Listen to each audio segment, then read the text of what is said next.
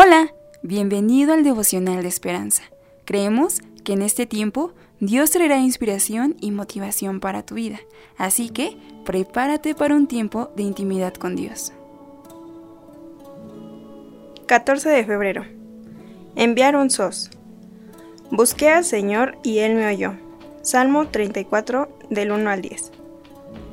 El autor nos dice, Cuando su choza en una región montañosa de Alaska se incendió, el colono se quedó sin refugio apropiado y con pocas provisiones en el estado más frío de Estados Unidos, en medio de un invierno helado.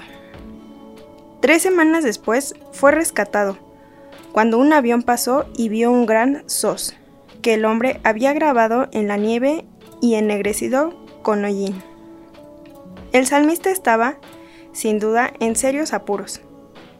El celoso rey Saúl lo perseguía para matarlo, entonces David huyó a Gad, donde simuló estar loco para perseverar su vida. Como resultado de esos acontecimientos surgió el Salmo 34, donde clamó a Dios en oración y encontró paz. El Señor escuchó sus ruegos y lo libró.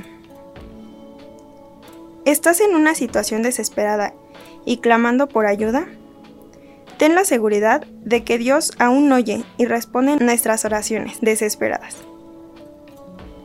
Como con David, está atento a nuestros clamores y nos quita el temor. Y a veces incluso nos libra de todas nuestras angustias. La escritura nos invita, echa sobre el Señor tu carga, y Él te sustentará. Cuando entregamos a Dios nuestras circunstancias, podemos confiar en que Él nos brindará la ayuda que necesitamos. Estamos seguros en sus hábiles manos. El devocional del día de hoy nos recuerda que Dios escucha cada una de nuestras oraciones. Recordemos que su palabra nos dice que Él es fiel a sus promesas. Es por ello que no debemos desesperar en la angustia. Dios cumplirá la oración más profunda de nuestro corazón. Hagamos una pequeña oración. Señor, te quiero dar gracias por permitirme seguir aprendiendo de tu palabra. Gracias por escuchar mis oraciones y te pido paciencia para esperar tu respuesta a mis oraciones.